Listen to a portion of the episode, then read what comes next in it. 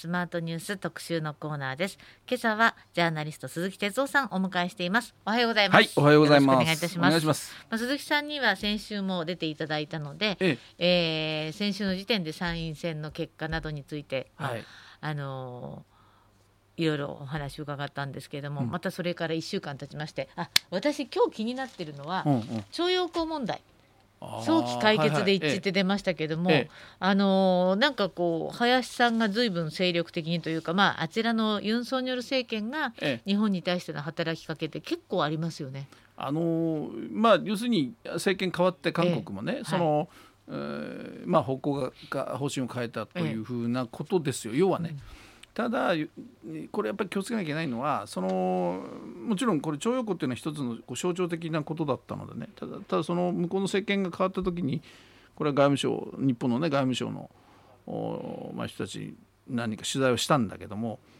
そう甘くは考えてない。つまりまあ、いまあ、かなり慎慎重にこれはことに当たりたいと言ってましたよね。であのどっちかというと日本はそのなんていうのかなあの右往左往するわけじゃなくて、はい。もうドアは開いてますよ、うん。そちらからいらっしゃいっていう形をもうそれこそ安倍さんの時代からずっと取っていて。そうです、はい。うん。でそれをずっとキープしてるわけですよね。で水面下でそれこそあの川村武雄さんのようなねその日韓議連のええ。人たちが間で動いたりしながら、まあ要するに表と裏で割とどっしり構えてやってきてたんだけど、だからまあどっちかというとこの徴用工問題も含めて日韓関係はつまり向こうが韓国側がどういうふうにうん。日本に態度を変えてくるかとここがポイントですよね。だから、まあここは慌てないで慎重にじっくり構えておくえ。というふうに言っていた。で今回もそうなんだけどまあ今寄ってきました。はいでもこれは韓国の 過去を見てるとやっぱり韓国の内情っていうか内政がねね。ええうん。ええこれがいろいろなってくるとやっぱり必ず一番最初にそのに日韓関係を、まあ、蒸し返すというのも変だけども、あのまああれだけ親日だったあの人がえ、えーあのどっかに上陸したねとかねそういうことになってくるわけですよ。だだから、そういう意味ではあの、まあまあ、いい傾向ではあるけれどもね、はい。これこれ解決しないと前に進まないんだね。そうなんですよね、ううん。でもだからといって具体策がどうもあるわけではないっていうことが書いてあって。うんまあ、お金のね、えーことにはならないようにはしたいみたいなことも先方はどうも言ったみたいだけども、まあ、具体的ではない。だから方向としてはやっていきましょうということだけれども、まあ、悪くはないさっきも言って悪くはないんだけれどもまだ具体性はないので、これは慎重に構えなきゃいけない。それからやっぱりあの韓国の場合は日本とだけのその1対1の関係だけじゃないですよね、まあ、つまりああの日米韓アメリカ、それとやっぱ朝鮮半島でいうとやっぱりあの韓米です。アメリカと韓国ですよね、そして北朝鮮もそこにいる。その後ろに中国もいるってことだから非常にこう多方面の複合的な外交の中の一つが日本ですからね、そうですねだから、うん、そういう意味じゃあのいやわ悪いことじゃないんだけど一つ前へ進んだけれども、え決してこれはあのまあ楽観視はできない。そうそうそうあのぬか喜びするんではなくてやっぱりちょっと慎重にねうん。構えるという姿勢。これこれはあの外務省のかあの官僚はそういうふうに言ってましたけどね、うん。そういうことなんだろうなと思いますよ。またこうこれは私にとってはちょっといいなと思った記事なんですけれども、でも一方で気になる話題としては昨日あたりからええ韓国のユン・ソンニョル政権の、えー支持率がうん、劇的に下がってしまったと。そうなんですよ。そうするとまた今までの政権のように日本に対して厳しくなる可能性もちょっとあると。ちょっとっていうかまあ考えとかなきゃいけないですよね。今まで常にそうでしょ？あの親日の政権が一夜にしてひっくり返るじゃないけどそれは全てそう。やっぱ韓国の内政がまずいと、に要するに日本に対して厳しい態度を取ることで、韓国の中のなんていうかな？支持率を上げていくっていうね。でもね、うん。本当にお隣の国じゃないですか。うん。仲良くできたらいいしアメリカのバイデンさんなどもとても仲良くしてほしいと思ってるんでしょうね。そうですね。だから、まあ、あの僕はあの、ええ。実はもともとスタートが福岡のええテレビ局でしょ、それであのまあ要するに福岡から東京に飛行機で来るよりも韓国に行く方があの近いんですよ。だから九州って韓国のね観光客の方すごい多いですもんね。多いし、それからやっぱ日韓あの船が出てるんうんですよね。はいはいリそうそれぐらい近いわけですよ。うでだからその例えば福岡なんかでやっぱりこう日韓特にやっぱ経済と文化交流っていうのはものすごく重要でだからこのところずっとやっぱ冷え切ってるでしょ、うん、だからだけどこの今度政権が変わったそしてコロナもね、うん、あの少し落ち着いたってこともあってそのいわゆる定期便の船がね、うん、えー、復活するとかね、はい、少し前に進みかけてるわけですね、だから特にやっぱ経済のつながり考えると日韓はねあの、まあ、うまくやっていくべきだと僕も思うしそれからやっぱり、あのなんだかんだ言って歴史的なものでその日本政府はある種その総括は済んだというようなことを言うんだけれどもやっぱりそこは あの僕は福岡で取材しててもやっぱりその韓国から強制労働してきた人連れてきた人の問題とかね、やっぱね残りますよ心の問題はね。だからそういうものもやっぱり頭に入れながら日韓の正常化を目指す特に経済とかそういうあの実際に生活やその経済に関わる部分でのね、なんかそういうちょっとこあの対応は必要なんだろうなと思うけど、まあ、どっちかに寄っちゃうんですよね。極端にね。ねでももう若い世代なんてねもう音楽とかこう文化面ではものすごく今近いじゃないですか。だってさ、えー、あの触っちゃいけないんだってね、あのいやさあのあのごめんなさい。ちょっとあの言葉あれだったけど、えー、あの。うん、CS 放送とかね、はいはい、あの僕あの j コムに入ってるんですけど、えー、その CS なんか見てるとねもう、ほとんど韓国のドラマですよ。私も今今週韓国ドラマすごい見てますから。あ本当、はい、あいやそれであとはやっぱりその音楽専門チャンネルなんかでも、えーえー要するに、う。ん、まあでも BTS しかりね。いやそうですよ、ええ、それからあと TWICE トワイスだけ？とかもう、みんな若い人じゃんけどちっちゃな子供がすごく好きだったり、ね、で普通にこう、こう入ってくるわけです、うん、音楽が耳に入ってきたりしたりね、あの映画は映像で目に入ってきたりっていうの当たり前のように行われていて、うん、若者たちはあんまりそういうわだかまりもないの、ないん。じゃないかなと思うのに、そうじゃない世代が、こう重く。それそれも大事なことなんだけどだからどうにかなんか打開できないかなと思うんですけどね。うん、そうですよね、うん、だからまあまあでも逆の言い方するとそういう若い人たちとか文化とかね、はい、そういうのがあのなんだかんだ上の方でぐちゃぐちゃやってもねその世代がちゃんとつないでくれてるっていう見方もできるわけですからね。まあ、ね。うん、だからまあそうポジティブにそういうふうに考えてる、でもまあおっしゃるように、まあ、あの外交って結局これいつも言いますけどあのウィンウィンで初めて、うん、あのなんていうか勝利っていうかつまりお互いに国益をかけてるわけだから、うん、どっちかが全て、うん、全て通るってことはないわけじゃないですか、うん、要するに国益をかけた喧嘩だから、ね、五分五分で、よし、じゃあ51対49ぐらいで身を取ればもう大勝利なわけでしょ。だからそういうそのまあ喧嘩でありそういう交渉事だと思うんでね。あのあれなんだけどなんかこう日韓の場合はそれの手前のところでまあ停滞してる感じがずっとあったので。まあ、意見は違っても少しこうぶつかり合って前に進めてほしいとも思いますけどね。うん、だだけどまあまあ外務省なんかはちょっと慎重にね、あのまだまだじっくり見たいみたいなことは言ってましたけどね。外交努力ってね一言で言うのは簡単ですけれども、なかなかウクライナとねロシアのこの今の状態とか見てると外交でどうにかなればいいのにと思うけれども、うんうん、実際なかなかそうもいかず、うん、今日なんかウクライナもやっぱり一枚岩じゃないんだなっていうニュースがね検事総長ね。あの解任とかね。入ってきて。いやきっとそういうことはあるんだろうなと、うん、あの思いますよ、うん、あの思いますというか想像はこれつくことだけど、うん、でも、まあ、それもこれもやっぱり最初に一発こう撃ったじゃないけどね仕掛けてきたことによってこういうまあ要するに内内部のね溝ができたりねあの分断が進むわけですよね。だから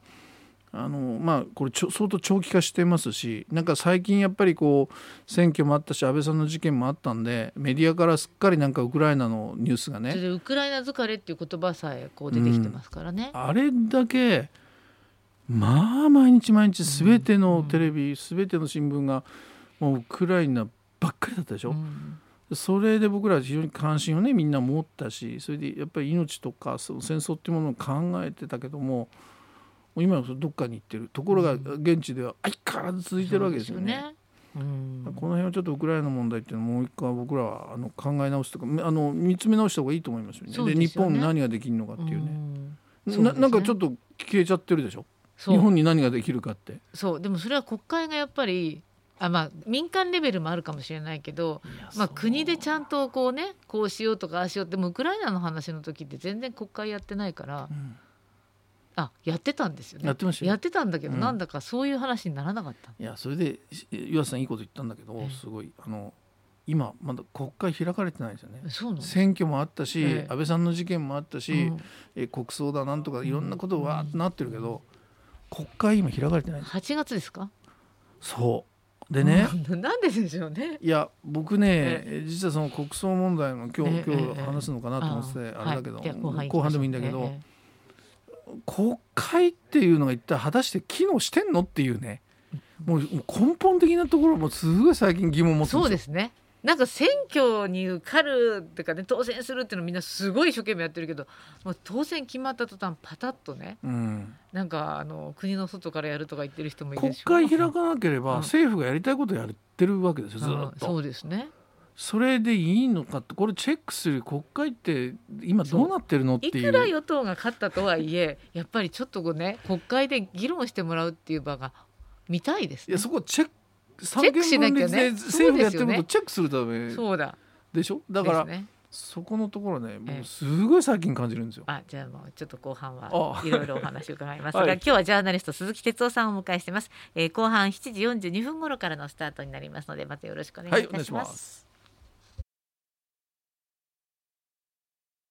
続いてはスマートニュース特集パート2今朝はジャーナリストの鈴木哲夫さんにお話を伺っています。後半もよろしくお願いいたします、はい、お願いします。まあ、国会で全然議論されてないという話もありましたけども、えー、まああの多少議論というか説明が必要かなと思うのは、えー、亡くなった安倍元総理の、えー、国葬ですか、はいはい、これ、岸田さんの方から発表になりましたけどもこれ閣議で決定できちゃう仕組みには今なってるようですね。そうなんですよね。であの僕はまあだからそのこう立て付け法律のにのっとって何ができるかできないかって、そこの議論もまた一つ必要でね、だからできるのっていう、まあ法法解釈、まあそしたら法改正すればいいなんていう、まあ、乱暴なこと言ってる人もいるんだけど、えー、でいやその範囲でできることであれば、ええ、やってもいいじゃない両方あると思うんですよね。でただね僕はそのこれちょうど先週この前の金曜日にね、え、あのー、まああの「ゴゴスマ」まあ、言ってもいいか「ゴゴスマ」っていう番組に出てて、それでそこでその。あの司会の石井さんがその国葬についてどう思いますか？ってこう聞かれたんですよ、うん、なんか前のがずっとネタが押しちゃってね、はい、コーナーがほとんど短くなって それでちょっともうワンコメントみたいな感じで、で僕その時にあのずっと思ってたことも言っちゃったんだけどそれはね要するに国葬をやりますって決めるタイミングがちょっと早くないですかと。もう少しそのいわゆる今回の事件の背後関係ね、ええ。とか動機とか今一つずつ明らかになってきてるでしょ、え、そうするとこの事件って一体、まあ、容疑者が何を目的に安倍さんを撃ったのかね、うん。うん、そういうことも、まあ、事件そのものが見えてきますよね。うんはい、で、まあ、そういうのも見えてくるしそれからそのそうなってくるとじゃあ本当にこれ民主主義への冒涜なのかっていうあのそうじゃなくて個人的なものなのかもしれない、はい、ででもまあ少なくとも政治家がその教団教団に倒れるっていうのはこれは絶対あってはいけないことだしとかね。であとはもう一つはやっぱ安倍政権のその非常に長い政権でしたよね、はい、でこれはまあ歴代一番長かったんだけどもやっぱりあの成果もあるけれどもまあ間違った部分もある、まあ、よく功罪、ね、と言ってもいいかもしれないけども、はい、そういうもののやっぱり総括みたいなものも必要で、うん、つまりあの国費でやるからっていうことも、まあ、ポイントなんだけど結局その国葬にあのあある種値するかというその政権の総括事件の総括これをやってねそしてじゃあ国葬にしましょうっていうね、うん、あの手順が僕は必要だったんじゃないか、うん、でその中でさっき前半から出てる国会なんですよ。うん、これはやっぱり政府が決めるこの国葬を決めるんであれば三権分立で言えばそれをチェックするのは国会ですから。で今回はやっぱその国会の、まあ、国会議員を選ぶ選挙の間にこういうことも起きている。ということはやっぱり国会の意思っていうか国会がこの事件をどう総括し、えー、そして安倍政権をどう総括しそしてあの、まあ、国葬にすべきかどうかというところは、やっぱ国会が何かしら一回意思表示しないとダメでしょ。うん。で国会開かれてないんですよ。そうですね。で各党の党首とかいろいろコメント出してるけど、うんうん、これは要するに別に国会の中でやったわけでもなければ、うんええ、政府側の人間でもなければ、え、結局個人的に言ってるだけの話ですよ、ね、極端に言うと。うんでこんなことでトントントントン決まっていくっていうのは僕は手順が違うんじゃないですか。だからやっぱりね、国会を開いてそこでね各党がやっぱ今回の事件どう思うのか国会って僕らの国民のものでありその政府をチェックする機関でもあるわけだから、はいはい、だからここがにいる各政党がしっかりと今回の事件を総括する、うん、もう全然引きでいいんですよ。あの安倍さんの、えー、例えば総括であれば安倍政権の総括であればいいということももう言ってもいい。でもここはいけない、うん、例えばいろいろありましたよね。あのスキャンダルだって事件だってあった、はい、だからまあ、そういうこともひっくるめて国会きちんと総括した上で国葬と、うん。うん、これが手順だと思うんですよ。まあ、あの岸田さんの方から安倍元総理が、まあ、こういう亡くなり方をして、うん、また、まあ、安倍さんといえばこう、まあね、自民党にとっては歴代最長の、まあ、素晴らしい方なんだから、うん、まあ、国葬に値すると思うので国葬にしたいと思いますっていうのがあって、うん、でも野党はじゃあ反対にでも森掛桜、うん、あのいろいろありましたよねと、でこうねコロナ対策もこうでしたよねとかいろいろあったりして、でもやっぱり決めましょうっていうのが正しいってことですよね。僕はそう思いますだからその国会の意思というのがないままにね、示されないままにあのトントンとそそしたらね例えば国会が開かれてない間に、まあ、僕はあの予備費なんかの使い方もそうだと思うんだけど、これも結局予算で通しちゃってるから、はい、まあ、予備費だから、ええ、なんていうのかな、まあまあ、好きまあ、好きっていいっていう。そうそうそうそうそういいですよって予算で決めちゃ、国会でも承認しちゃったから、はい、それは好きに好きに使っていいんだけど僕はやっぱその辺で国会って一体何なの？っていうね、うん、その国葬とか安倍政権の総括にしてもそうだし、はい、それからやっぱりこの予算の予備費の使い方もそうだしあのこれもだから結局予備費を使って自由に今どんどんいろんなことをやるわけでしょ。うん、場合によってはそのえそれコロナ以外じゃないの？なんていうところに予備費が使われたりとかね、はいはい、でもそれは国会でそのどうぞ自由に使ってくださいって承認しちゃったからいけない。うんうんでも僕はだからやっぱ国会の機能みたいなものがこう非常に低下してる、うん、でそれもこれもやっぱりそのいわゆる国会のまあ仕組みがね、うん、与党がすごく数が多くて、はい、野党が弱くて、はい、で結局与党が、まあ、数の原理で言ったらね、うん、もう言っても負けちゃうから。そうそう。だから与党で与党が結局議員内閣制だから与党が国会の中で多ければそれが政府も作っちゃうわけだから。うんそこでまあ好きにやれるっていうね。でも僕はもういつも言いますけど国会の中の自民党とやっぱ政府とは僕は別だと思ってるから、だからやっぱりその国会の中の第一党が与党自民党であるならば、やっぱりそこプライドを見せてほしいわけですよ。だから違うものは違うと一番最初に言うのは、自民党が政府に言うべきじゃないのかなと僕は思うわけ。だからだとしたら美しいですね。そうそう。だだってね、イギリスの僕はあの ほらジョンソンさんのあれを見て思ったんだけど、結局なんていうのかな足元っていうか、そうです身内がこれでいいのかって言ってそのまあ簡単な話じゃないと思いますいろんな政治的なぐちゃぐちゃあると思うけど、でも形の上ではやっぱり、えー、自分たちの足元つまり身内がこれじゃダメだぞっていうことでバッと辞任して流れを作るわけでしょ。あああいうのって一つのなんか矜持のような僕は気もして、ね、今日のウクライナのゼレンスキーさんの、まあ、検事所を切る話も、まあまあある意味大きな流れとして一緒ですよね。そのジョンソンさんの話と。そういうこう党内浄化作用みたいのが、うん、今日本は働いているかというとそう。そうだからもうこれはもう自民党の矜持っていうか、うんえええまあ、誇りプライドっていうか、与党で国会で第一党で、はい、あなたたちは政府の人間じゃなくて、国会でチェックをする側にいるわけだから、だから第一党ならば政府がねぐちゃぐちゃやってるのはおいそれじゃおかしいじゃないかっていうのをねもうそういうやっぱり 第一党になってほしいと思そううしいう国会の答弁っていうか、質問？予算委員会で、うん。あの与党内で、うんほとんど見たことないですいよ私。やまああ昔はね、え昔はってまた昔話になっちゃうけど自民党の中にもそういう教授のある人たちもいてね、政府に対してガンガンと言ったりねあのありましたよ。でだけど僕ねやっぱさ最近ちょっとあのこれ参議院とか衆議院の予算委員会なんかちょっと見てるとね、はい。まあ参議院のが多いかな。あの与党の議員が質問に立つわけ。自民党のね、うん議員が質問に立つでしょ。で、まあ、総理とか、あーなんとかあー大臣がバッと並んでるでしょ？で質問するでしょ？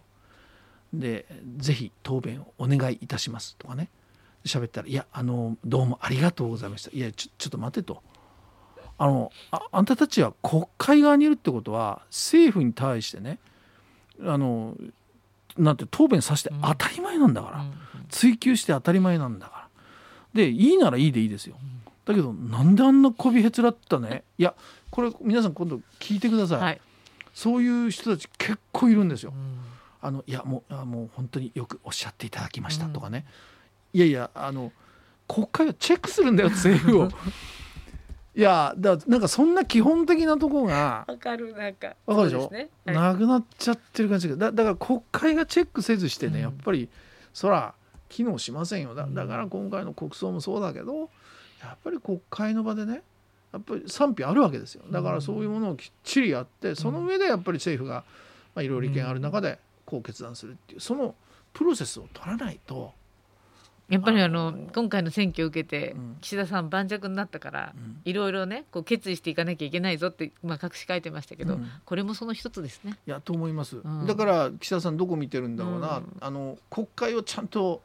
の意見を聞きながらやるのか自民党の意見だけを聞こうとしてるのか、うんうん。まあ、こういうとこがやっぱ見えてきますよね。そうですね、うん。まあ、あと今ねコロナがバーッと増えてきましたから、はいはい。それこそ鈴木さんずっとおっしゃってるコロナの話も、うん。まあ、岸田さんの方からもっと、まあ、今発信されていることは、えー今4回目のワクチン接種うん。が高齢者にプラス高齢者施設に働いている人、うん。あと医療従事者などに広げていくとか、あと若者の3回目を、うん。まあ、推進していくとか、うん。そんな話は出てきましたけれども。で別に今まで言ってたこととなんか違うんですかって話でね。いやだから僕はこの前日曜日のあの NHK の日曜討論はい。かな、あのあれで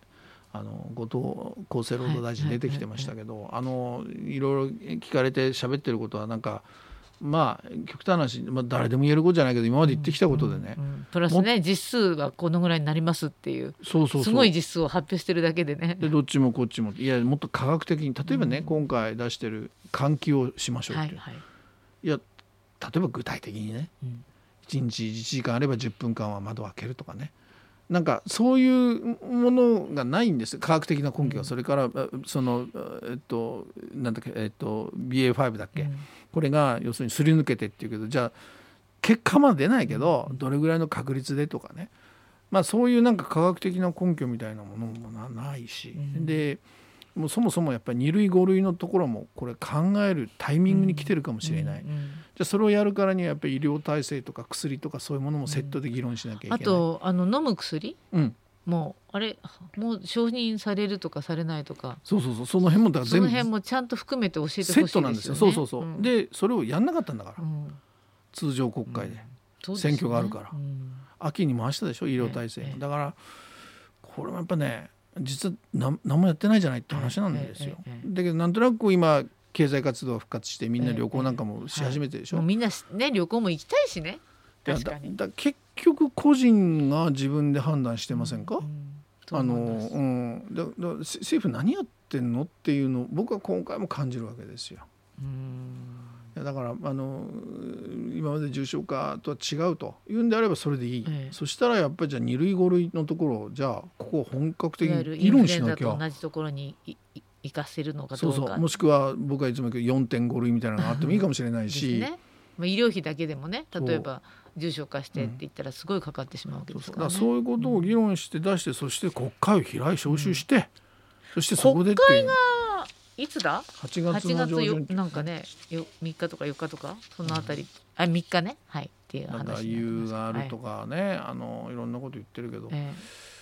国会やらないってことは、あの政府がやりたいようにやっていいってことですからえその間。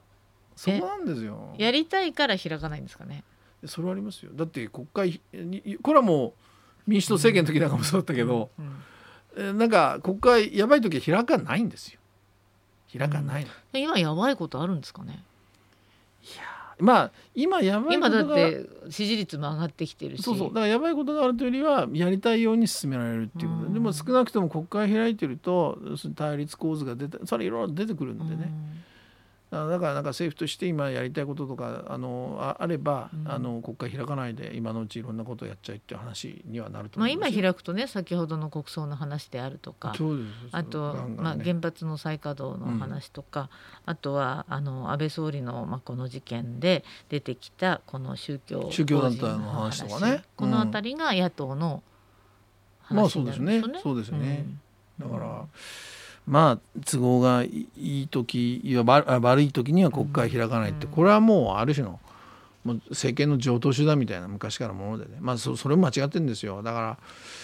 らなんかこう国会を舐めてるっていうことはこれみんな感じた方がいいと思う。国会舐めてるってことは国民を舐めてるってことですから、うんうんうんうん。だから。で国会があんまり活発じゃないと国民の方もなんだかこういうもんなのかなって思っちゃうからいけないんですね。受け入れちゃうよね、い、や流流しちゃ流されちゃうっていうのかな、えええだけどまあだからしつこく言ってるんですよ。もう国会開いてそこで今度の国葬もね。えうんね。あのしっかりやっぱり議論してっていうプロセスがなければうん。いけないんじゃないですかね。うん、そうですね。まあ時間がなくなってきましたけれども、あと沖縄県知事選が8月25日、そうですね。告示9月11日投開票。この前の参議院選挙のやっぱり、ええ。あの流れっていう、えを引くっていうか、はい。影響あると思うんでね。ええ。これ結構自民党はまああのこれは大そうですね。変だっつって。沖縄まあこれだけ圧勝したけれども沖縄は、えー、オール沖縄うん、が勝った。これねだけど選挙は参議院選挙もそうだったけど最初はねその結構オール沖縄苦戦してたんですよ、ええええあの、ええ。いろんなデータ数字ではね、はい。で自民党の調査でもそうだったけど。それがやっぱりこう、まあ、底力というわけでもないけど、うん。やっぱり後半になってぐっとやっぱり。あの、うん、野党統一っていうか、そのうん。オール沖縄が、うん。この辺も何が実際沖縄に影響してるのかね、うん。あの僕はやっぱり沖縄の今年節目だったじゃないですか、ええええ返還の50年。うん、だけどそこで本当にみんなが沖縄を考えたかっていうとそうなんですねね。のウクライナがあったりなんだりで、それこそ参議院選挙があったりで。そうそうそうだからそういう意味ではやっぱ沖縄の人たちからすればねええおいふざけんなと,、まあまあそれはあるとうん、いう思いは僕は絶対あると思いますね。玉城知事はまた出るとうん、そうですね。おっしゃってるんですね。だからこれ注目ですよ。うんはいまあ安全保障も関わりますから沖縄っていうのはね。そうですね、ううん。ん沖縄県知事選は9月11日投開票ということなんですがまあ参議院あ参議院じゃないな、えー、そして国会がこう8月3 8日召集？うん。ねここでどうにか してもらうしか期ないですね。待したいですね。期待したいですね。はい。はい、えー、今日は、えー、ジャーナリスト鈴木哲夫さんにお話を伺いあまだちょっとじああと10分10分来週も鈴木さんですか？来あ週次は8月かな。8月ね、うん。はいじゃあ8月にお待ちしてます。はい。はい、ありがとうございました